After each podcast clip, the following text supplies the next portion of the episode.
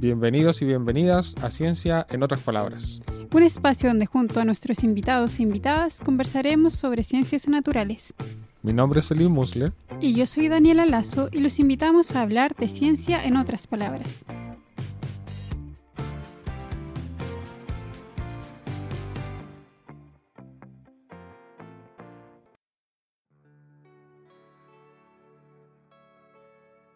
Bienvenidas y bienvenidos a un nuevo episodio de Ciencia en otras palabras.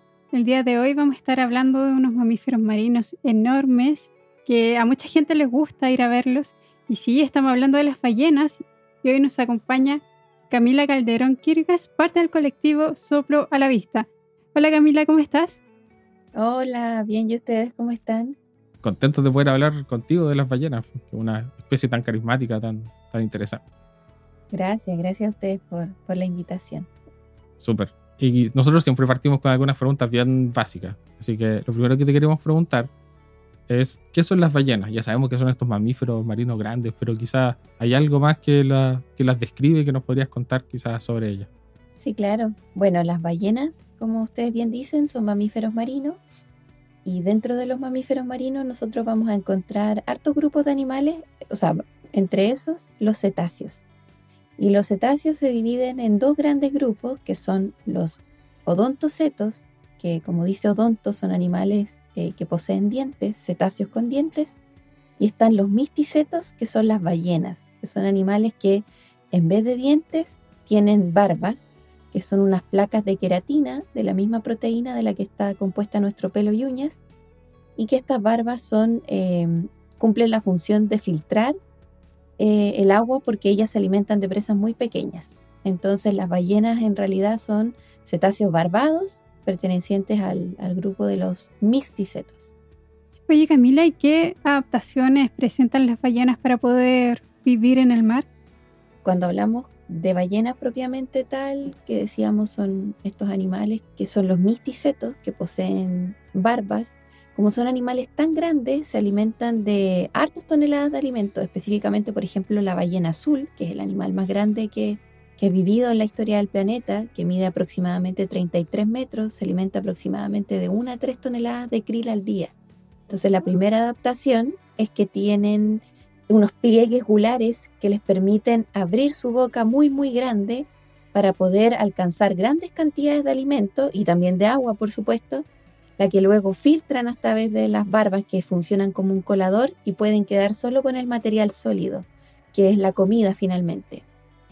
Otra de las adaptaciones que como los cetáceos en general, y también por supuesto las ballenas, hacen todas sus actividades en el agua, a diferencia de otros mamíferos marinos como los lobos marinos, que podemos ver que tienen un poco un comportamiento un poco anfibio, que pasan un poco en la tierra y un poco en el agua, eh, las ballenas no.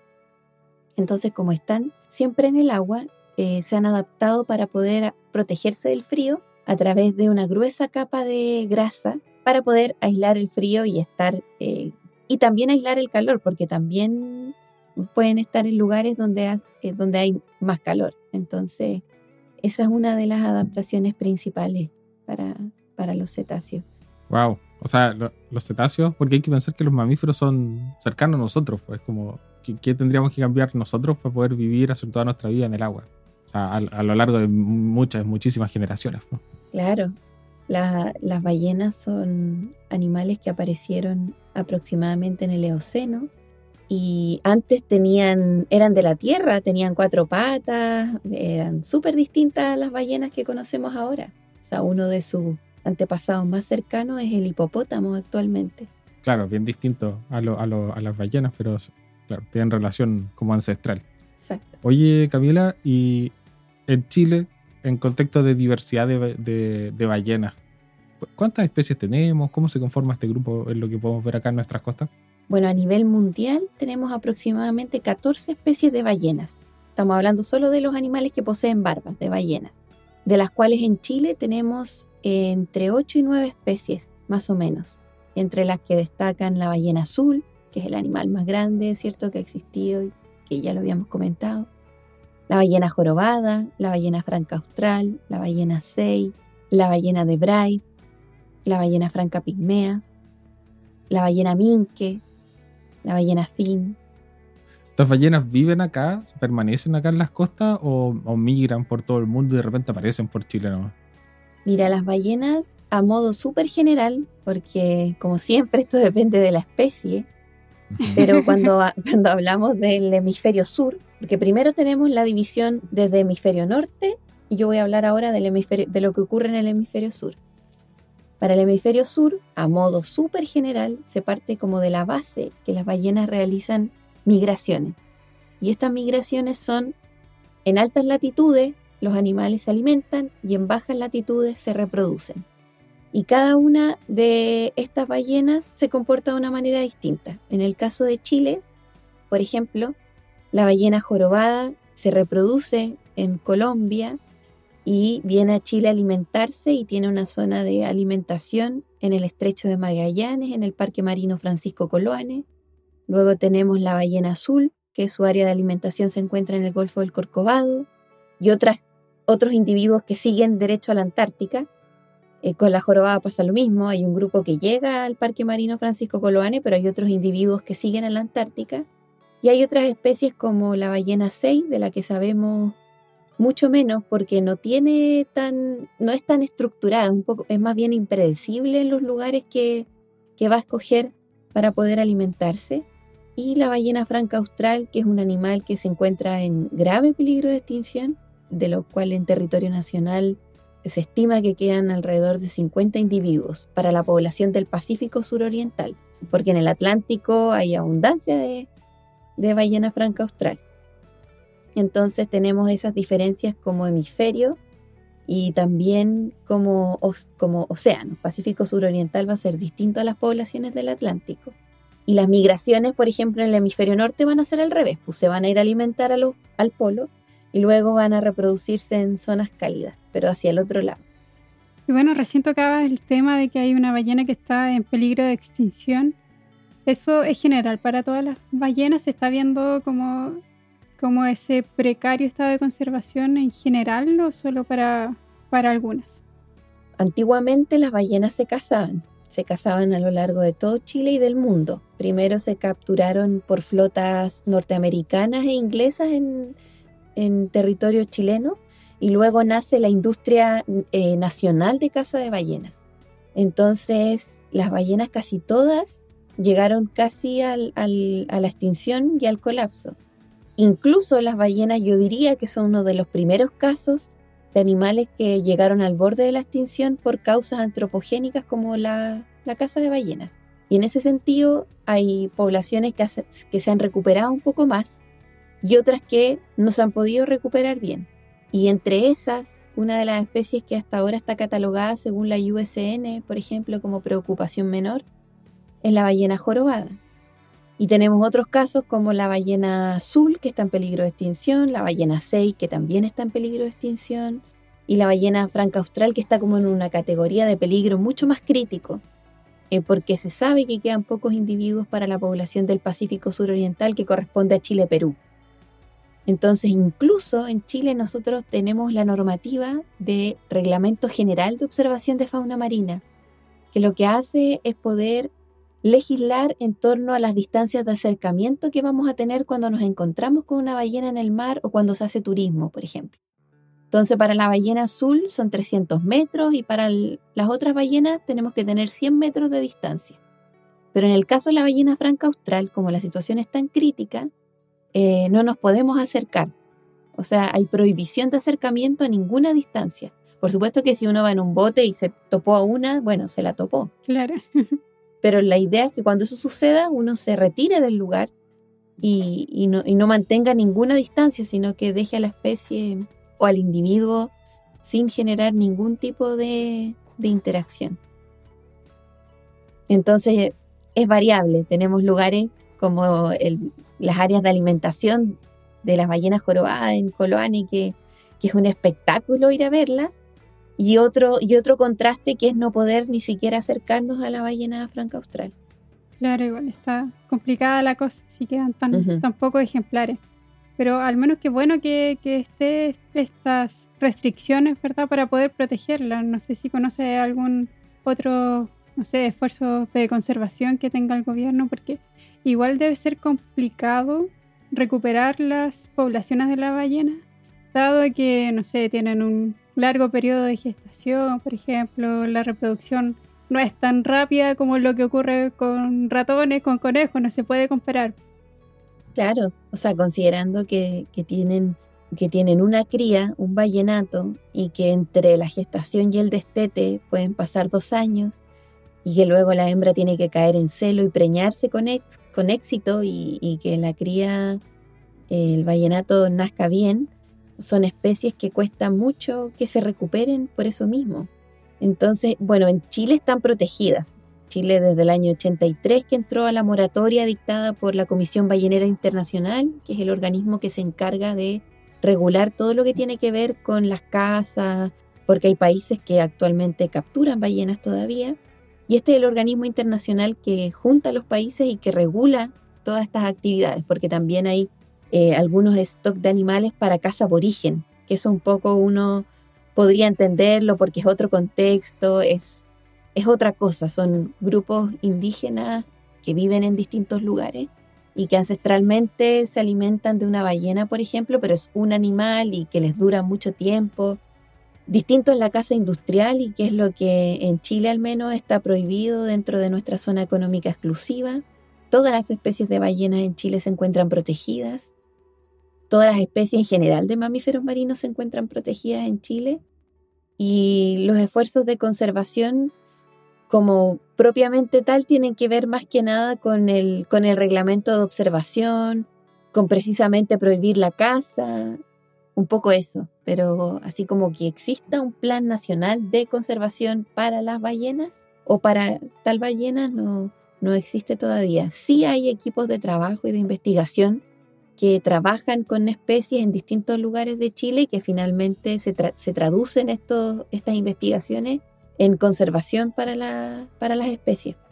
Súper interesante ese tema, pero igual hay algunas áreas protegidas marinas que, que están, fueron protegidas para privilegiar a las ballenas o, no es así, como sectores que han sido, sean como de alimentación.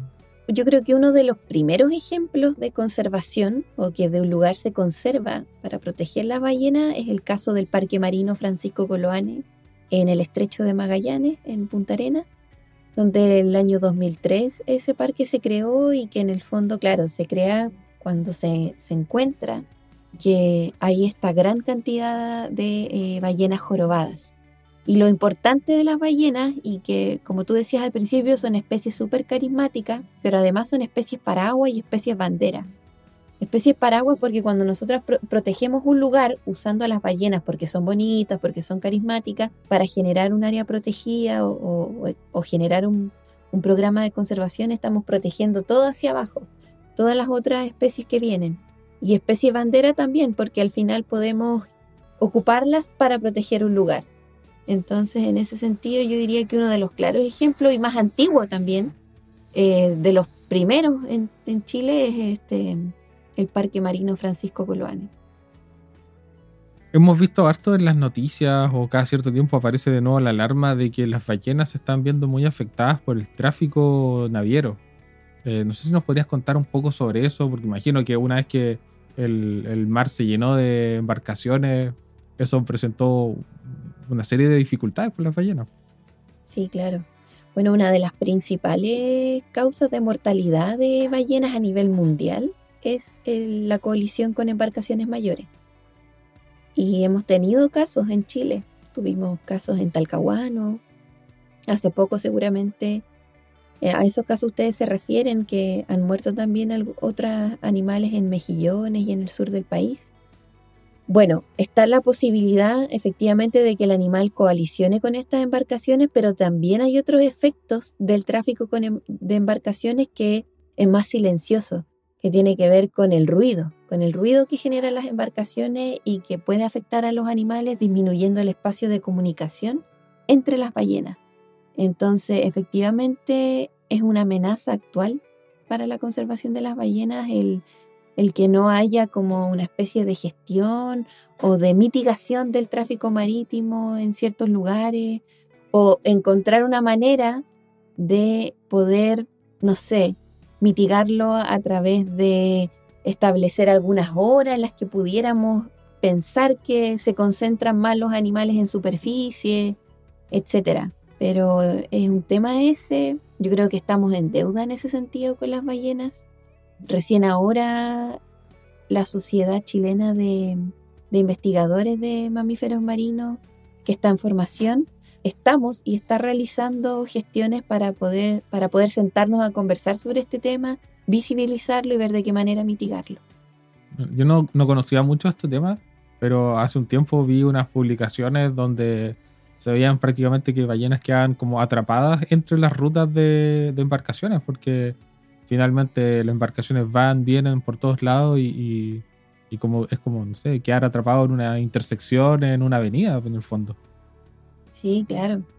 O sea, de, de hecho, si nosotros revisamos, hay información satelital que uno puede obtener de tráfico de embarcaciones y es impresionante. O sea, uno los ve y han salido algunos trabajos también del, del Centro Ballena Azul, que es impresionante el tráfico marítimo en algunos lugares donde hay alta abundancia de ballenas y no solo de ballenas, sino que también de otros cetáceos menores eh, odontocetos como los delfines, el delfín chileno, que es una especie endémica, y otros animales que también están en peligro de extinción y que, y que al final lo que terminamos haciendo un poco es, invadir esos lugares donde ellos presentan residencia.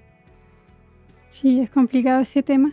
Y hace poco tocaste un tema que me parece que igual es súper interesante de las ballenas, que es la comunicación. ¿Cómo se comunican entre ellas?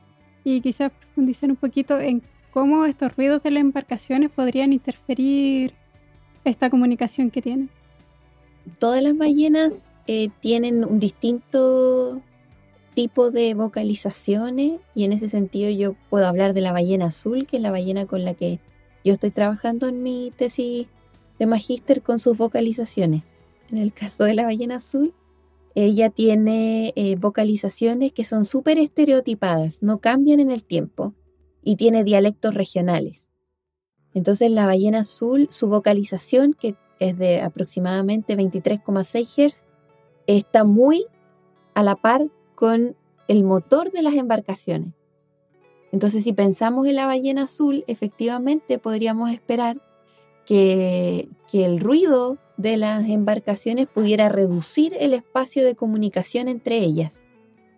Por ejemplo, la ballena azul tiene el canto chileno de la ballena azul chilena, que lo descubrió la, doctora Susana Buchan, es el CEP2, el South East Pacific 2, que en el fondo este canto es un canto asociado a la reproducción.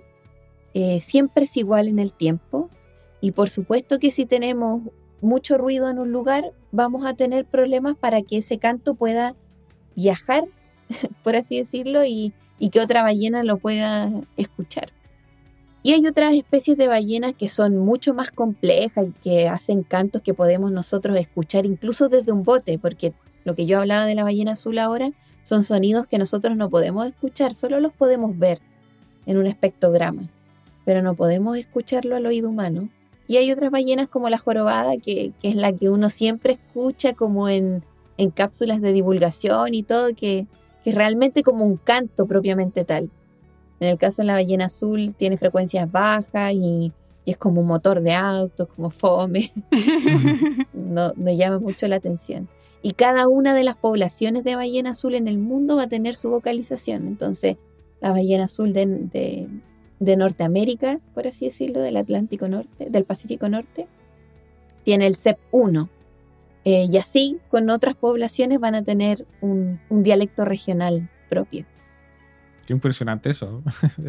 sí. Si, lo pensamos en la perspectiva humana, es súper común, pero es súper raro verlo o escuchar algo así sobre la naturaleza, más así un, una especie como tan difícil de estudiar, tan difícil de conocer como las ballenas.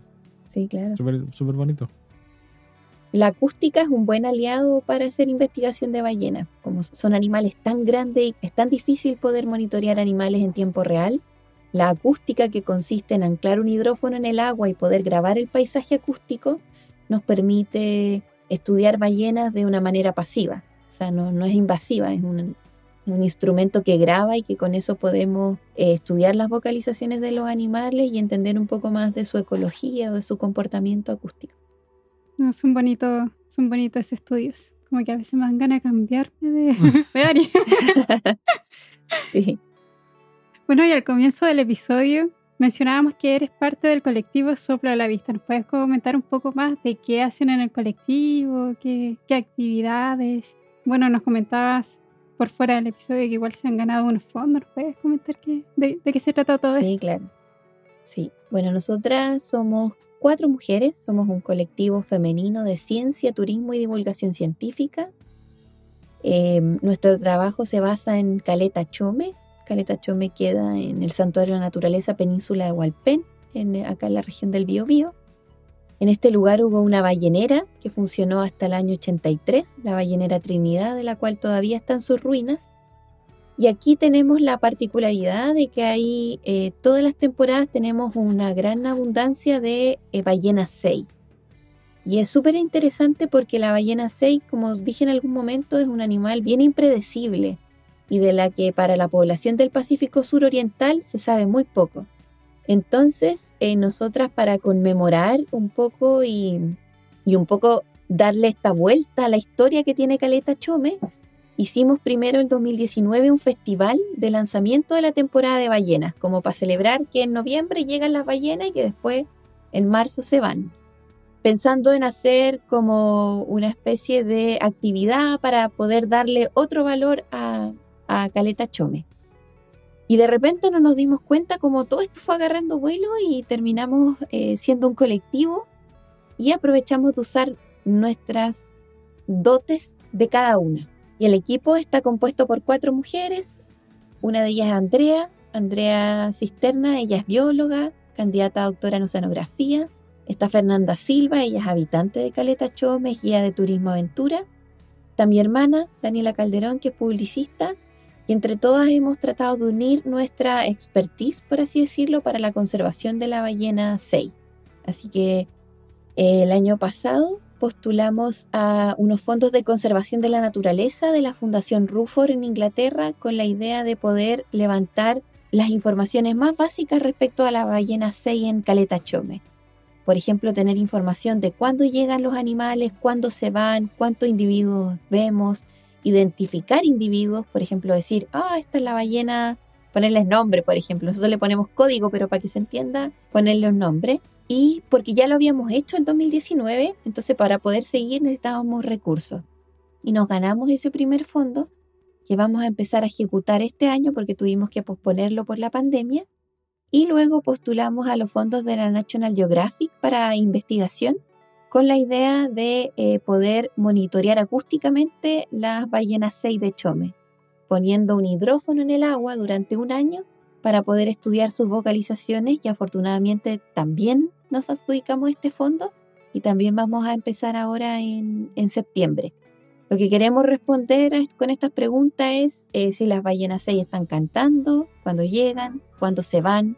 Vamos a tener la posibilidad de hacer monitoreos desde tierra con un teodolito. El teodolito es un instrumento topográfico que se usa en construcción y con este nosotros podemos desde tierra capturar la coordenada del animal en el mar y poder entender como los patrones de movimiento y el uso del hábitat de los animales en, en esta área.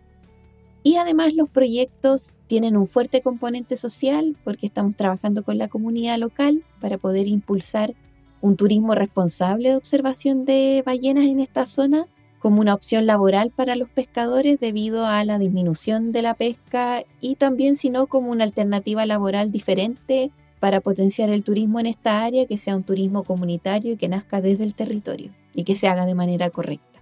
Así que eso es lo que hacemos como colectivo y en eso estamos actualmente, en plena organización para poder empezar a ejecutar nuestros proyectos. Me pareció fantástica esa vuelta como Pachome, de cierta forma, porque de ser un lugar donde se cazaban las ballenas a, tratar de ser un polo de turismo y conservación, de cierta forma, de las ballenas, es como fantástico y sobre todo de una ballena tan poco conocida. Oye, y esta, ustedes, soplo a la vista, ¿cómo podemos, si la gente quiere seguirlos, conocerlos, saber lo que hacen, ¿tienen redes sociales o algo donde lo podamos encontrar? Sí, tenemos Instagram, que es eh, Soplo a la Vista, y tenemos también, eh, bueno, YouTube, Soplo a la Vista también, que hemos publicado, por ejemplo, el video de lo que fue nuestro Festival de la Ballena del 2019. Tenemos fanpage, pero no la usamos tanto. Y correo electrónico soplalavista.gmail.com, pero en realidad Instagram hace todo. Así que ahí nos pueden contactar y ver los avances de los proyectos. Súper, entonces ahí vamos a dejar el link a, la- las redes sociales por si quieren ahí intrusiar qué hacen las chiquillas de- del colectivo. Felicitaciones por los proyectos que se adjudicaron.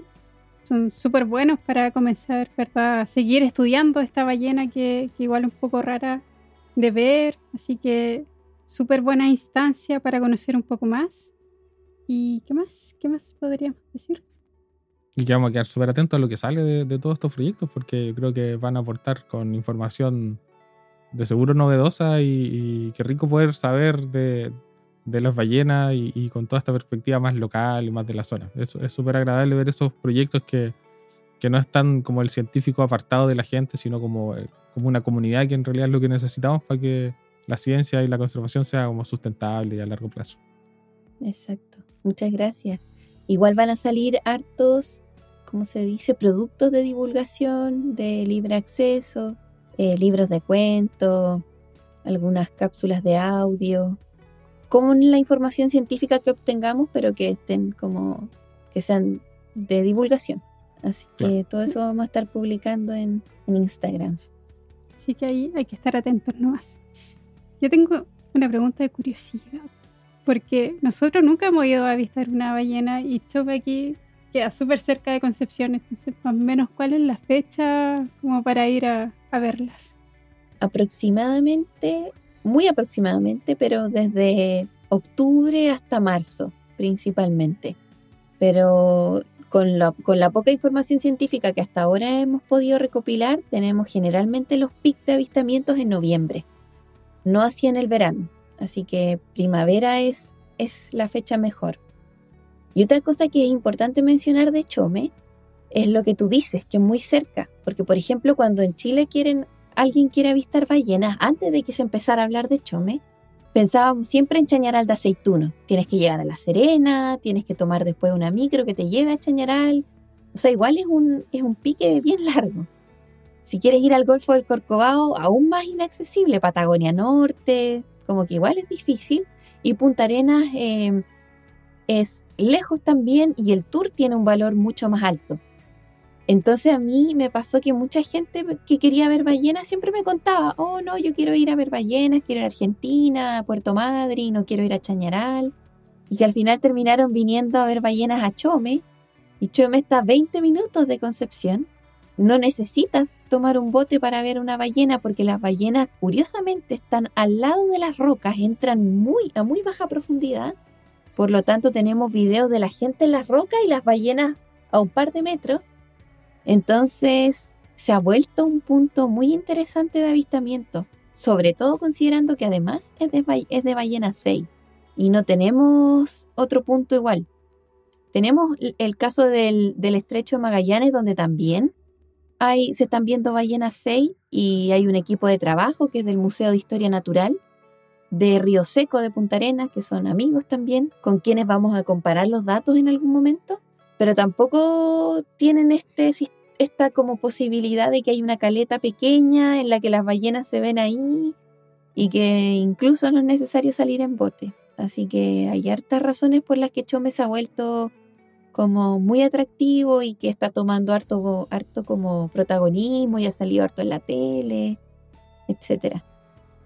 Y también, de hecho, es más, ahora eh, se ha realizado ya y hemos, hemos estado trabajando en, una, en todas las mesas de trabajo para declarar el área marina costero protegida de múltiples usos en ese sector.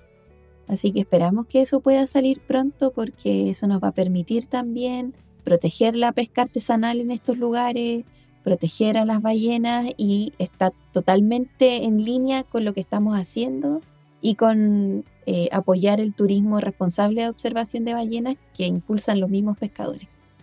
Sí, eso sería súper bueno. Sí, Sí. ojalá que todo, todo salga bien con eso.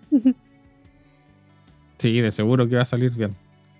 Oye, Camila, muchas gracias por todo lo que nos has contado hoy eh, y por todos estos datos también de dónde poder ir a ver ballenas de una forma más cerquita y aprovechar de comerse una empanada de marisco si estás por ahí. Así Sí. que eh, muchas gracias por todo. Ya con esto vamos cerrando el episodio y esperamos que en el futuro vamos a seguir sabiendo más de Soplo la Vista y seguir conversando también de ciencia en otras palabras. Sí, claro. Gracias a ustedes por la invitación. Y si les gustó lo que escucharon en este episodio, les recordamos que pueden apoyarnos a través de nuestro coffee para que sigamos hablando de ciencia en otras palabras. Chao, chao. Chao. Chao.